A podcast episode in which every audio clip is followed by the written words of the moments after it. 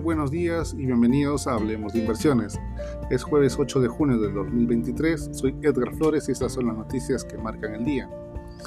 La evolución de las tasas de interés está en el punto de mira de los mercados mundiales tras la inesperada decisión del Banco Central de Canadá ayer de reanudar el aumento de los tipos.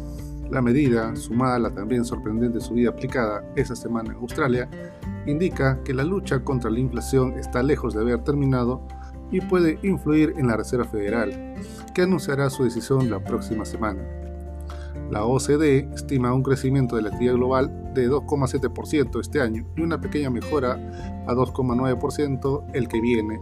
Ambas cifras están por debajo del promedio del 3,4% visto en los siete años previos a la pandemia. Además, dijo la organización, la inflación se mantendrá elevada pese a las subidas de tasas de los bancos centrales, lo que plantea un dilema a esas entidades. Lionel Messi, el astro argentino de 35 años, confirmó que su futuro futbolístico está en la Major League Soccer, MLS, en el Inter Miami de Estados Unidos, equipo de propiedad de los multimillonarios Jorge y José Más, y que tienen como socio principal a otra estrella del fútbol, David Beckham. El medio especializado de Athletic reportó que a Messi se le ofreció un acuerdo que le daría parte de beneficios con Adidas y Apple. También podría obtener una participación en el Inter Miami, según ESPN. Demandada por la Securities and Exchange Commission por manejo indebido de fondos de clientes, entre otros cargos, Binance habría movido 70 mil millones de dólares a través de cuentas de los desaparecidos Silvergate Bank y Signature Bank desde 2019 hasta este año. Según un documento presentado ayer en un tribunal estadounidense, algunos fondos fueron al extranjero y beneficiaron al cofundador de Binance, Changpeng Zhao. El PBI de Japón creció un 2,7% en el primer trimestre de este año, superando la lectura anterior del 1,6% y superando la previsión media del 1,9%.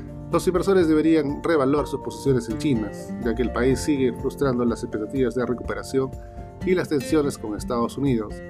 Se acentúa.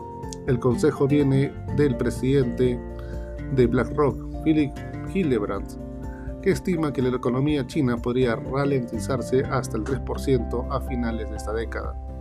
Con la publicidad perdiendo fuelle en medio de la crisis económica, TikTok pretende multiplicar por 4 sus ingresos por comercio electrónico este año, hasta alcanzar los 20 mil millones de dólares. Según fuentes de Bloomberg, se espera que las ventas de productos avancen especialmente en el sudeste asiático, sobre todo en Indonesia, además de Estados Unidos y Europa.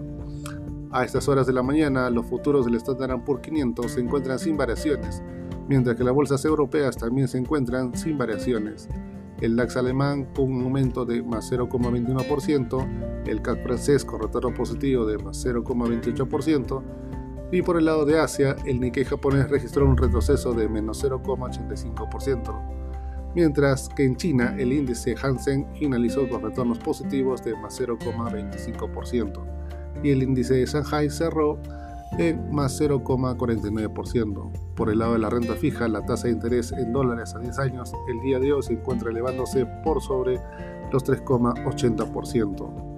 El mercado local peruano cerró ligeramente al alza en más 0,24%, impulsado por el avance del sector industrial. El Banco Mundial estima que la economía peruana crecería solo 2,2% este año, ligeramente por debajo del avance del 2022. Lo anterior es menor a lo proyectado por el MEF, que espera una expansión de 2,5%, y asimismo el tipo de cambio cerró en 3,663 por dólar. Es todo por hoy, soy Edgar Flores y gracias por escucharme.